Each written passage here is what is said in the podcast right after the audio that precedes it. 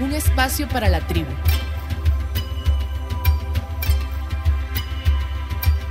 Un espacio para hablar de maternidades sin tapujos, de madres y desmadres.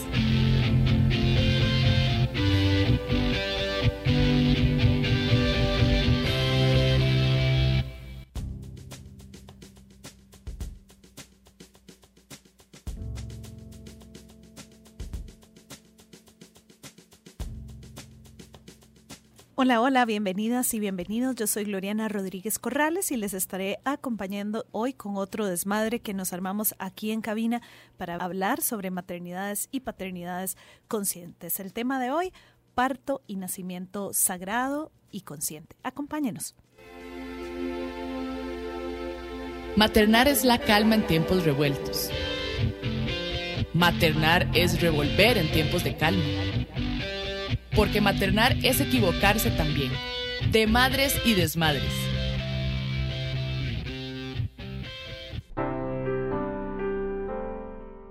Uno solo es consciente de la belleza cuando aparta la mirada de sí y admira la belleza del mundo y vuelve y se va. La vida da patadas en el estómago que van y vuelven, las hostias en la vida y los golpes en la vida que van y vienen, dolor que va cambiando de bando. Cuando las contracciones se precipitan, los tambores resuenan como tambores de tierra, de vida, de manada humana que avanza hacia la pradera de hierba, de agua, alimento más allá de las membranas. La belleza de la vida está en esas aguas rotas, mezcladas con barro, arrulladas con gritos de ese dolor que empuja por salir. Solo importan los tambores de fuego, que la manada avance, que el grito llegue, la fuerza con calma a la espera de la siguiente contracción, y cuando parece que no puede haber más belleza en el dolor, las patadas en el estómago se quedaron en cosquillas en comparación con la manada en el embudo, el sacro como una campana, y el badajo a golpe de martillo, encajando la cabeza a golpes, y el pequeño Mauro que tiene encajada la recta final, Elena que espera para respirar. La manada lleva muchos kilómetros de sabana. Ella muchas leguas de empujes, Mauro con el tambor resonando y el golpe final de la tierra, el badajo que asoma el cráneo y la belleza en lágrimas derramando cuando el grito primigenio ha cambiado de bando, la manada en el pecho pastando y aquí un padre que toca el cielo con las manos llenas de amor y barro. Maternemos en tribu, de madres y desmadres.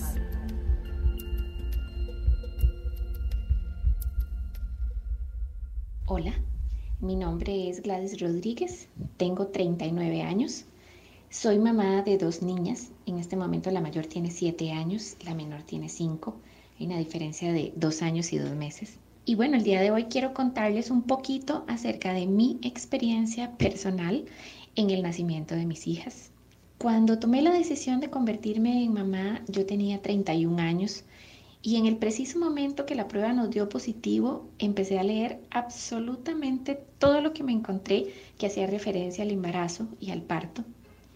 Recuerdo que en aquellos primeros días le dije al papá de, de mis niñas, voy a decirte esto una sola vez, no me escucharás repetirlo nunca más. Qué miedo el parto. Y claro, es que a las mujeres nos enseña desde edades muy tempranas que el proceso de embarazo y más especialmente el parto son una cosa terrible. Nos lo reafirman expresiones como, bueno, la primera, parirás tus hijos con dolor. Y con frecuencia se sustituye la palabra parto por se mejoró. La señora se mejoró, como sugiriendo que estar embarazada es una patología, que estamos mal si estamos embarazadas. Yo puedo afirmar que mi cuerpo nunca ha estado mejor que durante los 18 meses que estuve embarazada. Mi cuerpo logró mantenerse sano a sí mismo, albergar a otro ser humano dentro, permitirle crecer y desarrollarse completamente. Así que no, yo no me mejoré, yo parí como hacemos todas las mamíferas para reproducirnos. Y bueno, sí, desde, desde que inició mi embarazo, yo supe que no quería parir a mi hija en un hospital. Yo siento que, que los hospitales son para personas enfermas y como yo nunca me sentía enferma, sentía que ese no era el lugar correcto para estar en un momento tan significativo para la vida de mi hija y bueno, para mí. Porque bueno, ¿qué más importante que el propio día que llegas al mundo? Entonces, bueno, durante todo el embarazo me cuidé muchísimo, hice yoga durante todo ese tiempo, me alimenté lo mejor que pude, fui a control todos los meses sin falta, me hice todos los exámenes y ecografías que el médico me recomendó para estar lo más segura posible de que era una buena candidata para que mi parto fuera en casa. Incluso medimos el tiempo que nos podía tomar eh, desplazarnos desde mi casa hasta el hospital en horas pico. Y en ningún momento ese tiempo superó los cinco minutos. Esto, obviamente, por si acaso se daba el caso de una emergencia y que tuviéramos que ir al hospital. Pero bueno, los dos partos fueron perfectos y mis hijas, ambas, nacieron en casa, acompañadas primero por toda la familia y las amigas más íntimas y por supuesto nos hicimos acompañar de profesionales. En el primer parto nos acompañó un médico ginecólogo obstetra y una dula, un señor con muchísima experiencia y una mujer con una calidez hermosa. En la segunda ocasión nos acompañó una mujer, una, una partera, también con muchísima experiencia y una mujer con una luz hermosísima y también la dula. Hoy puedo afirmar que mis partos los disfruté y que fueron la experiencia más transformadora que he vivido, más enriquecedora y más llena de amor. Puedo afirmar hoy por hoy que parir para mí es la forma más sencilla, entre comillas, por supuesto, de entender el milagro de la vida. Es lo que puedo compartirles en este espacio chiquitito. Muchísimas gracias por escuchar. Un abrazo. Encontrá más información en Instagram o Facebook. Búscanos como El vuelo del colibrí.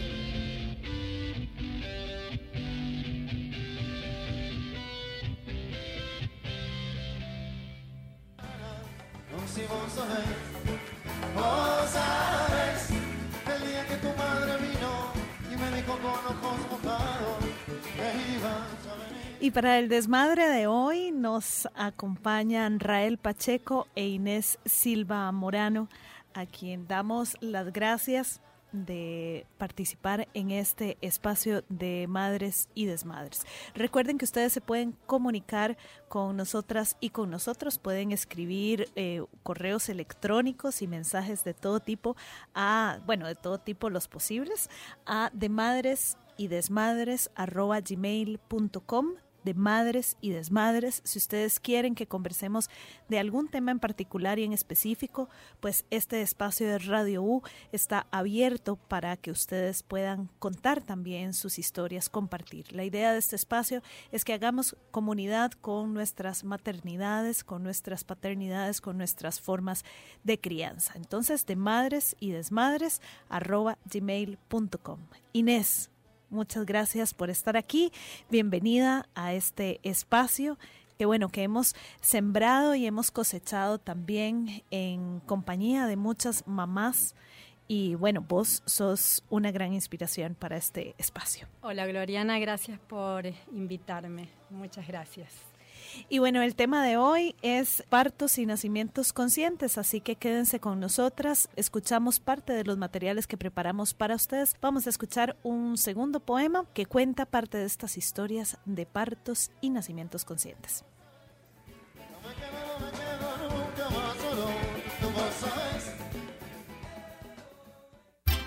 Nadie nace aprendida o aprendido. De madres y desmadres.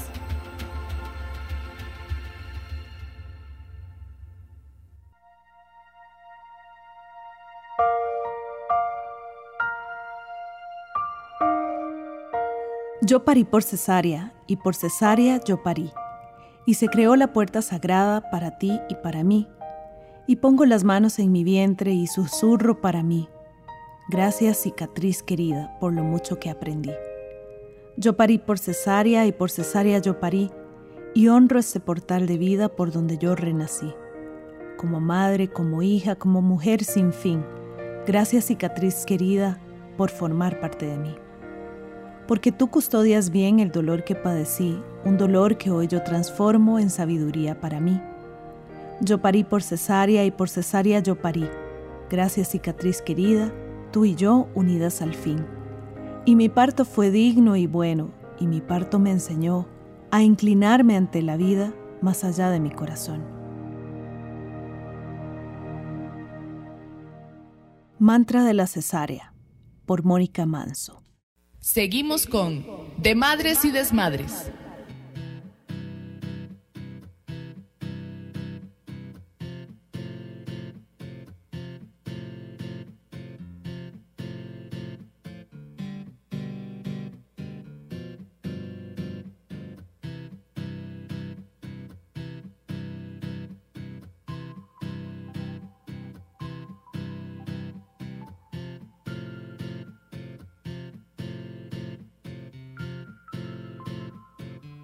Acá en cabina me acompaña Rael Pacheco e Inés Silva, con quienes el desmadre de hoy se va a armar para precisamente hablar de estos desmadres, de estos partos y estos nacimientos. Chicas, yo primero quisiera que me cuenten cuál fue el mayor desmadre que ustedes pasaron en este nacimiento, en este nacimiento que ustedes tuvieron como mamás o bien a la hora en que nacieron sus hijos, ya, ya de por sí por el desmadre que eso implicaba para ustedes. Uy, muchos muchos montones de desmadres en realidad. Em, por empezar, es que es demasiado transformador, ¿no? El cambio, el cambio que implica en la vida de uno es como un gran terremoto, lindo, hermoso y muy caótico a la vez. Uno se redescubre realmente. Es un nacimiento para toda la familia, ¿no? Uno vuelve a nacer como mujer, como mamá. No solo nace un bebé, nace una mamá, nace un papá, nace una familia nueva. Entonces, los desmadres son muchos, muchos. Por empezar, la soledad con la que se vive el proceso, eso es algo clave y algo muy serio en la sociedad de hoy. Hay mucha soledad, las mamás, las familias, las mamás están muy solas, estamos muy solas cada cual dentro de su casa, detrás de sus rejas. Cada vez construimos rejas más altas y criamos solas creyendo que podemos hacerlo, que podemos criar solas. Y en realidad lo que necesitamos es toda una comunidad. Hay un proverbio que dice que hace falta toda una comunidad para criar a un niño. Entonces, eso es lo que necesitamos y eso es lo que necesitamos volver a construir, una tribu. Para vos entonces el mayor desmadre es sin duda la soledad. Yo siento que en mi caso y siento que en el caso de muchas mamás es la soledad del posparto, ¿no? Que es muy, muy intensa. Y todo eso que se vive muy solitario, muy solito, muy de puertas para adentro. Y sintiéndome que uno es el único que le está pasando. Cuando uno sale, abre su puerta, logra salir, ¿no? Y logra contactar con otras personas que estén en la misma sintonía, ve que en realidad no es la única que le está pasando eso a todos y entonces uno se siente acompañado. Rael, para vos, bienvenida. Gracias. Sí, algo muy fuerte que personalmente me pasó y sé que a muchas mujeres también les, les sucede es la falta de información. O sea, de repente, a pesar de que tenemos hermanos, hermanas, y, aunque hemos crecido en familias grandes o pequeñas, pues hay muchos temas que todavía son tabú y de los que no se hablan. Y entonces de repente eh, toparme con, con, un bebé recién nacido que no sabía qué hacer, cómo, cómo responder a su llanto, pues realmente despertó en mí mucha, mucha intuición y, eso es algo muy importante también para que, para que las familias, las mamás, los papás puedan, puedan conectarse con lo que, lo que sus bebés les están indicando, lo que sus bebés les están enseñando cada día. Y, y, pues eso no se lee en ninguna parte, solo es estando allí que, que realmente se, se aprende ponerse como en un, en un ritmo totalmente diferente, que por más lectura, información, a pesar de que uno puede estar muy informado y tener una idea de lo que quiere como experiencia propia, pero también que, que en ese momento hay cosas que cambian, que a veces se salen de lo que uno había planeado. Y entonces eso es un gran aprendizaje que dan los niños y las niñas. ¿Se podría planear algo siendo mamá? ¿Se podría planear algo? Se puede tener una idea, ¿no? Porque para eso sirve informarse también. Se puede tener un plan A, pero hace falta el plan B, el plan C, plan D y así todo el abecedario, todo el alfabeto. En realidad lo que se necesita es mucha flexibilidad, ¿sí? La información es muy importante, tanto como la flexibilidad que necesitamos para cambiar el rumbo si es necesario. Sí, eso es bien importante, siento. Todos queremos lo mejor para nuestros hijos, todos queremos lo mejor para nuestros bebés, pero realmente la flexibilidad en este camino es muy importante. Ahora, no hay una única forma de parir, de dar a luz, pero mm, hay formas más conscientes que otras. ¿Qué podríamos entender por partos y nacimientos conscientes? Bueno, principalmente que la mujer sea el centro, sí, la mujer, la pareja sean, sean los principales eh, autores en, en ese momento y sobre todo respetar los procesos fisiológicos. Hay situaciones en las que pues se debe incurrir en otras, en otras formas de nacimiento, pero siempre que se pueda y que sea una elección, sí, eso es muy importante. No es que una forma sea la ideal, la mejor, hay que ver cada, cada mamá, cada familia por individual y qué es lo que, lo que a ellos les funciona. Por eso cuando decimos un nacimiento consciente, no es que hay una sola fórmula en cuanto a eso, no es en un solo lugar, no es que puede ser, hay una fórmula perfecta para eso, cada mujer tiene su propia fórmula. Vemos como nacimiento consciente o como estar conscientes, estar ahí, estar presentes, darse cuenta. Eso se logra con información, ¿sí? Para, para ser protagonistas, con información, con tener mínimamente una idea, ¿no? Porque también necesitamos mucha flexibilidad, como decía, pero una idea de a lo que vamos, ¿sí? Por eso si es importante la preparación, puede ser en cualquier lado, puede ser en un parto planificado en domicilio, como vimos uno de los de las chicas que hablaban, puede ser en, en un hospital, ¿sí? Público o privado, no importa el lugar, no importa dónde, lo importante es que uno sea el protagonista, ¿sí? Que la persona pueda tomar sus decisiones finalmente, de acuerdo con lo que no vaya a poner en riesgo la vida de nadie ni la integridad de nadie. Exactamente.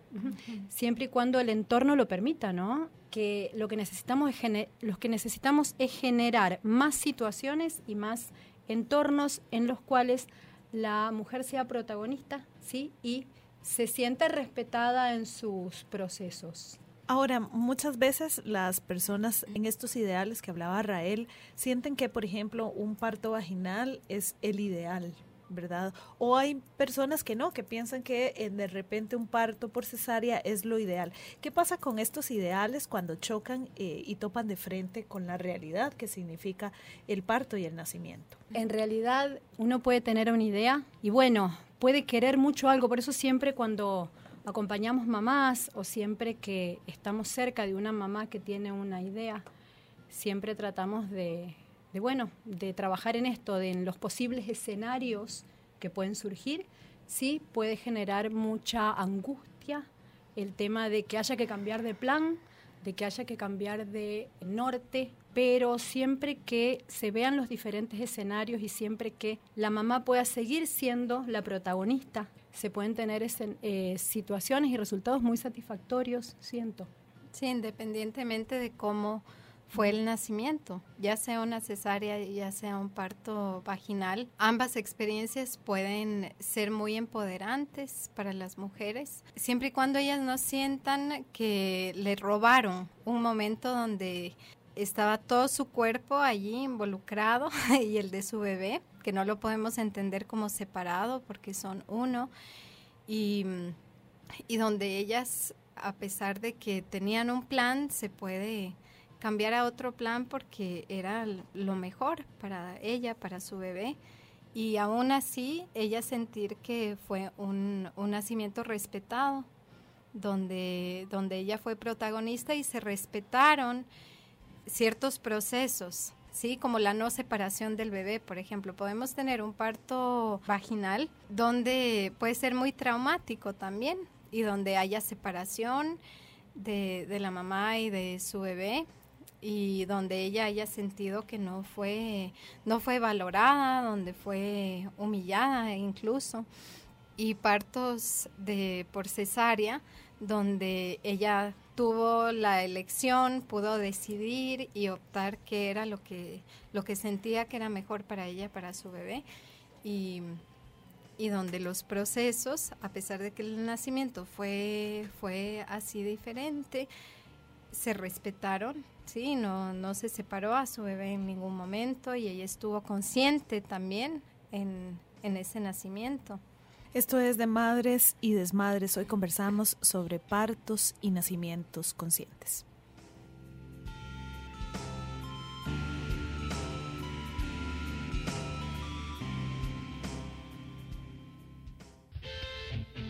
Maternar es estar aquí para vos y luego para ella o para él de madres y desmadres.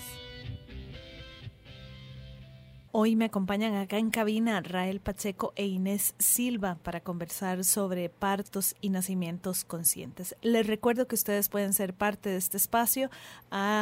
pueden llamar al teléfono en cabina 2283-5283. 2283-5283 si tienen dudas, comentarios y demás. Y también podrían escribirnos a demadres y desmadres por si quieren proponer temáticas, por si quieren conversar sobre temas. Em, ahí están esas vías de comunicación para que ustedes las puedan utilizar. Y hoy hemos escuchado tres canciones que han sido para Rael y para Inés importantes en su maternidad. Son Despacio de Marta Gómez, Vos sabés de Vicentico, bueno, pero escuchamos la versión de los fabulosos Cadillacs y también eh, escuchamos eh, la última que es Blackbird de los Beatles. ¿Por qué estas canciones fueron significativas para ustedes y sus procesos de maternidad? Bueno, esta última que escuchamos, Blackbird, la, yo la escuchaba con mi primera hija, Lua, durante el embarazo. Todas las noches la ponía y la escuchábamos. Y bueno, es uno de nuestros grupos favoritos junto con mi pareja y el mío. Y pues luego, cuando ella ya nació, es una canción a la que recurríamos bastante cuando cuando lloraba, cuando no, no sabíamos cómo calmarla y vimos que le ayudaba bastante. Y bueno, no sé si era ella o yo que me tranquilizaba. La cosa es que, que surgió efecto. No sé si los Beatles sabían que esa canción o sus canciones podrían tener ese efecto. Quizá no, no, nunca, nunca se imaginaron. No sé, me pasó con Vos Sabés, por ejemplo, de Vicentico, que em, antes de estar embarazada no me generaba gran cosa. La había escuchado y todo, pero durante todo el proceso era impresionante. No podía parar de llorar desde que empezaba hasta que terminaba. Y me sigue pasando todavía. Increíble. O sea que era solo poner y quería y ver el video y las imágenes y todo ¿Será que me hacían recordar a mi tierra también? No sé, pero era así como muy eh, impresionante, como lloraba. Y, bueno, un, un, hit, pienso yo, de la maternidad. Hay muchas madres que han coincidido en Despacio de Marta Gómez. Además, Marta Gómez con esta increíble pluma y además un tono de voz que, que, que, arrulla a cualquier bebé. Bueno, Marta Gómez también, yo la descubrí a raíz de mis hijas, con ellas, y porque descubrí uno de sus discos con canciones exactamente para eso, para, para dormir. Y esa en particular, pues estaba dentro de mi playlist de, de parto con mi segunda hija. Y la escuché y cada vez que la escucho también me, me recuerda, como ese, ese embarazo que pues muy diferente al primero, donde yo iba muy rápido, iba muy rápido con muchas cosas, actividades, aparte de tener otra niña a la cual cuidar y nutrir y estar atenta, entonces era como ese recordatorio de, de calma, de ir más despacio. Ahora, chicas, cuando hablamos de un parto y de nacimientos conscientes, a veces esto de, de tengamos conciencia suena como un poco cuando le dicen a una, tenga ese amor propio. Y, ¿verdad? Y, todas, eh, y todos pescando por ahí, ¿qué significa aquella cosa? No es tan sencillo, conectar con la conciencia en un mundo que tal vez a veces nos invita a la desconexión, ¿verdad? O que nuestra personalidad incluso nos invita a desconectarnos. ¿Cuáles son esos ingredientes que se tendrían que mezclar para tener una experiencia de parto que tenga más de madres y menos de madres? Algo que muchas mujeres comparten es, y más cuando han podido tener una experiencia y luego otra experiencia, donde el acompañamiento fue fundamental, el acompañamiento de, de, alguien, de sentirse sostenidas, escuchadas, poder compartir cuando tenían miedos, cuando no sabían qué hacer, eso es algo, es algo que, que sostiene muchísimo y realmente marca la diferencia entre un, un embarazo, un nacimiento, una crianza sin sin ese, ese apoyo. Inés. El acompañamiento fue clave, clave. Creo que uno a lo mejor tiene mucha información, pero no está acostumbrado a mostrarse vulnerable, ¿sí? Realmente alguien con quien contar, alguien que uno sabe que lo puede llamar en cualquier momento, un apoyo, alguien donde uno pueda sacar todo lo que tiene adentro en determinados momentos uno está demasiado sensible durante el embarazo, demasiado vulnerable, salen un montón de cosas a luz, a lo mejor que estaban guardadas y se necesita mucha tribu, mucha compañía, se necesita estar sostenidos, apoyados. Eso creo que es clave en este proceso. Ahora, ¿cuál fue como la, la, mejor experiencia que ustedes tuvieron, ya sea en su parto o de otros partos que ustedes conozcan? Que ustedes puedan catalogar a sabiendas de que no es como que haya algo mejor, pero dentro de, de la percepción de ustedes, que una podría decir, bueno, eh, esto es conciencia. Algo clave nuevamente eh, con esto de la información es saber que puedo elegir qué opciones hay, o sea, tener como el panorama completo y con buena información poder decidir qué, qué es lo que se acopla, lo que necesito en determinado momento, que puede ser muy diferente. Tal vez yo tenía una idea de lo que era el nacimiento, la maternidad antes de ser mamá y, mis ideales también, ya verme de frente con ella, tener, saber que tenía opciones y que, y que yo había sido la que, la que eligió cómo traer al mundo a mis hijas. Y siento que eso es algo que muchas mujeres también lo, lo agradecen muchísimo.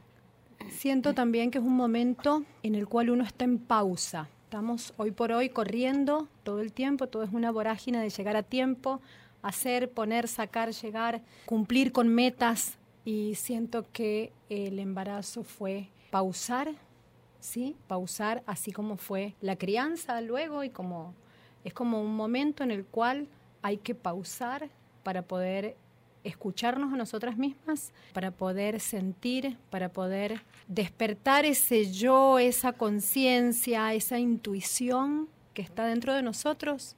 No sé, sabemos muchas cosas si no sabemos escuchar. Siento, es.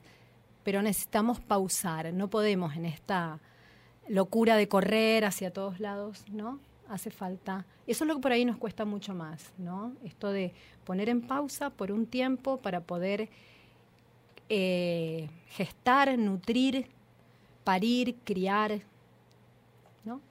Bueno, y esto es un llamado para todas y para todos, ¿verdad? Si decíamos en un inicio que la maternidad, la paternidad y las crianzas no tienen que ver con una sola persona, sino que se necesita una tribu, pues es un jalón de orejas, ¿verdad? Para todas las demás personas, bueno, ¿qué hacemos las personas que tenemos cerca a otras personas que son mamás, que son papás? ¿Cómo les apoyamos y les acompañamos? ¿Cuál es entonces la importancia de, de generar espacios ya en la sociedad y en las personas que tienen una incidencia directa con los nacimientos de nuestras niñas, de nuestros niños, de nuestras mamás, de nuestras familias. ¿Por qué esto es importante? Esto es importante porque, como decíamos antes, es eh, muy difícil criar solo. ¿sí? Es una realidad. Necesitamos un entorno, necesitamos todo este entorno que nos contenga. ¿sí? Y en realidad, mucho con lo que nos encontramos también cuando estamos embarazadas y en este proceso, y ya cuando es muy visible el embarazo, ¿no? Es con todo este montón de mitos que los traen las abuelitas, la vecina, la señora de la esquina, y esto se puede sentir muy sobrecogedor, muy muy invasivo, muy apabullante y nos puede paralizar. Los mitos paralizan, ¿sí? Y lo que necesitamos justamente es deshacernos de muchos mitos, es aprender a generar espacios seguros donde podamos charlar libremente, comentar, canalizar nuestros miedos, hablar, sentirnos seguros en círculos de círculos de gestantes, círculos de embarazadas, círculos de crianza, ¿sí? lugares donde uno realmente sienta que no que no nos están juzgando, sino que podemos expresar lo que sentimos. Al expresar lo que siento, me voy a dar cuenta que la persona de enfrente a lo mejor está pasando por lo mismo. O me voy a dar cuenta que la mujer de al lado a lo mejor está pasando por una situación que yo ya pasé y puedo tener alguna palabra de apoyo. Eso es lo importante de las redes, ¿no? Y de la tribu. Entonces, es esto de estar y vivir y criar en comunidad. Ahora, cuando nace un bebé también nace una mamá. A veces cuando, ¿verdad? Es la usanza preguntar cómo está el bebé, qué pasó con el bebé. Y poco se pregunta por la madre y también menos se pregunta por, por el padre o por, por la abuela, el abuelo y demás personas que también nacen cuando nace un bebé. ¿Cómo procurarnos entonces unos nacimientos para nosotras y para nosotros conscientes? ¿Qué hicieron ustedes y, y por la experiencia que ustedes tienen también, ¿qué han visto que hacen otras personas para procurarse estos nacimientos con conciencia? Pues hay distintas formas de celebrar.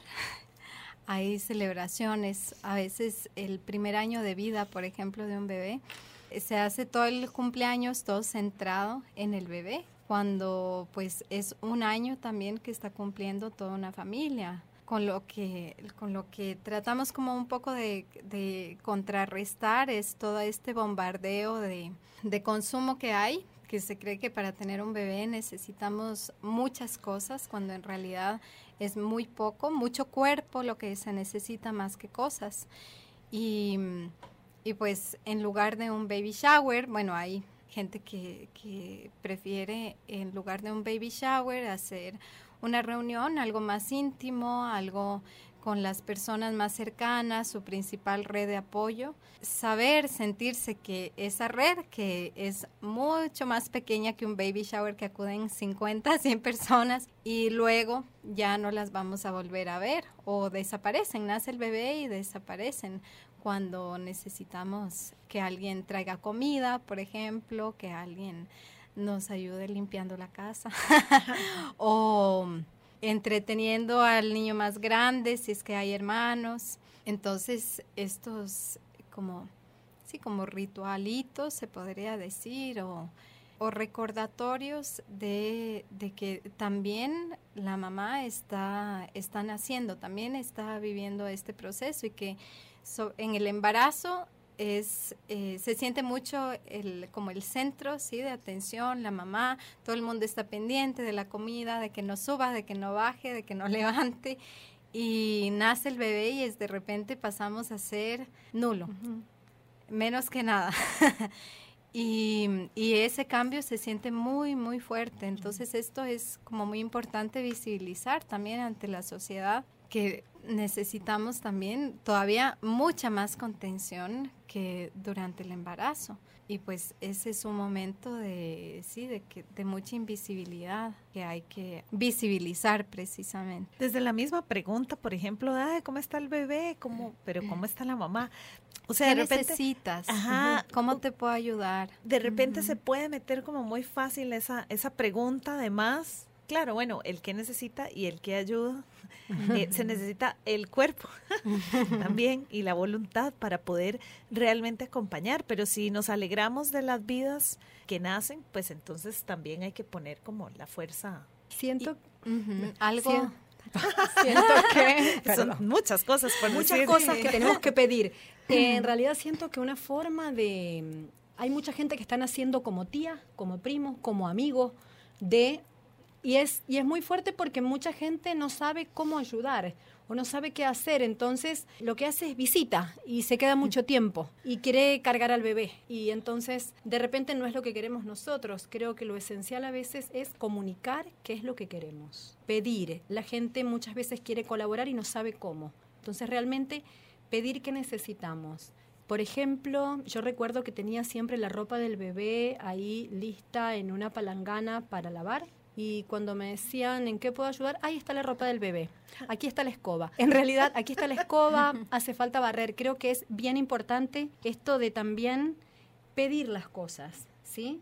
Es como, como, bueno, la gente quiere ayudar, démosle opciones para que nos puedan ayudar en lo que nos sirve, ¿sí? Traigan comida.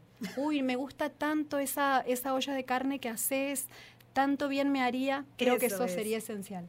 Sí, a mí nunca nadie me preguntó eh, cómo me iba con, mi tiazgo.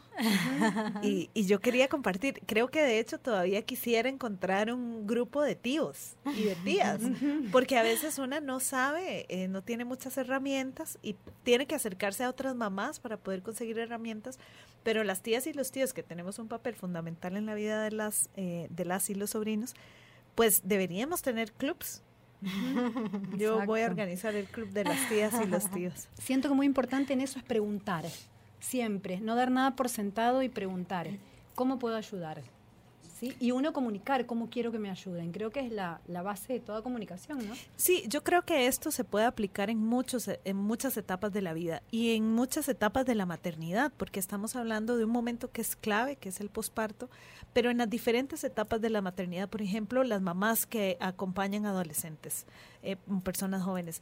Yo creo que en algunos momentos estas mamás necesitan, ¿verdad?, que les escuchen, que quizás ya no que les barran la casa porque ya eh, los chicos y las chicas están más grandes, pero pero sí necesitan otro tipo de cosas, ¿verdad? Porque también, o, por ejemplo, una mamá que esté en, en su periodo de menopausia, ¿verdad? Eh, o sea, también qué pasa en otras etapas de la vida, en donde también estamos haciendo un duelo por una etapa que se fue y ya no va a volver, y cómo la red puede sostenerte, ¿verdad? Una de las cosas más importantes es preguntar y que una colabore con, con decir claramente lo que quiere, ¿verdad? Aunque a veces una claramente no lo sabe.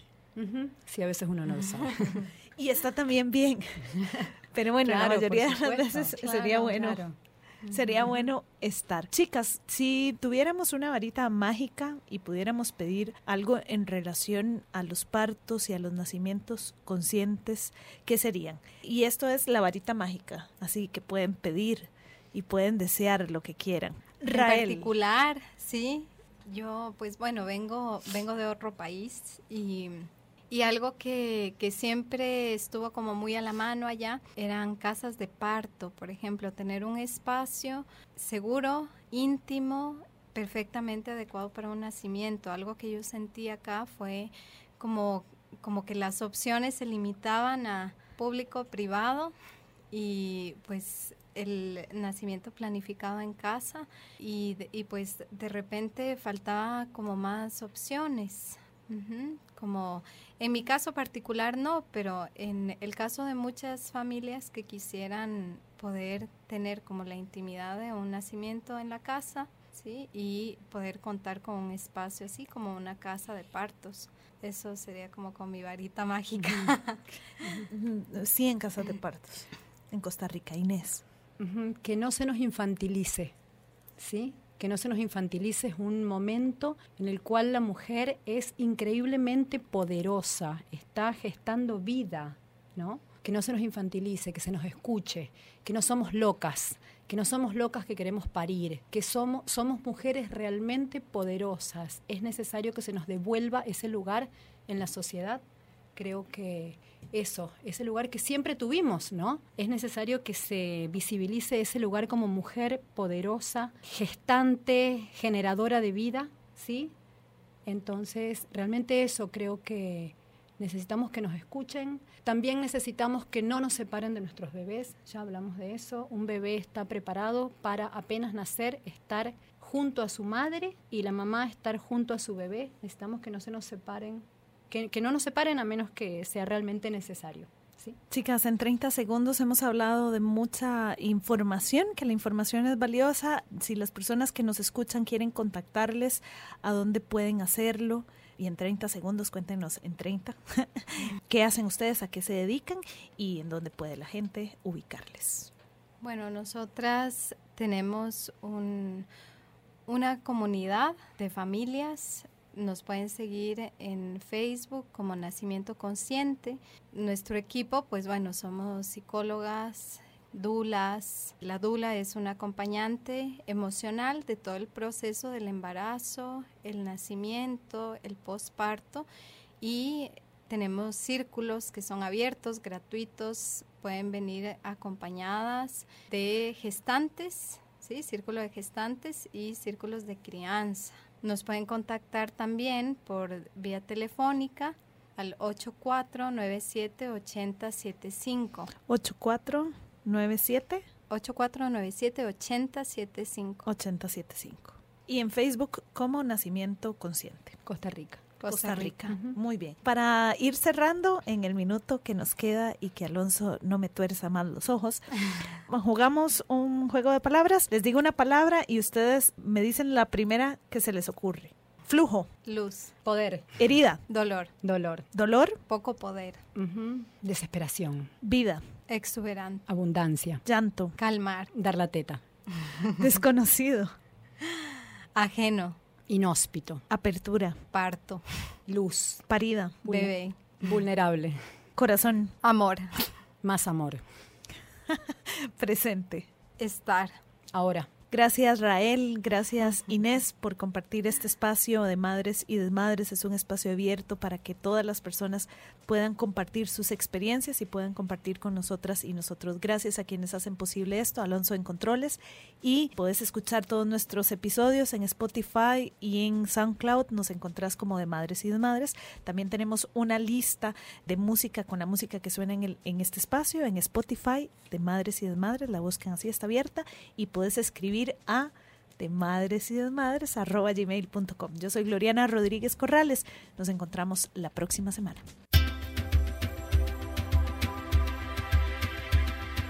Esto fue De Madres y Desmadres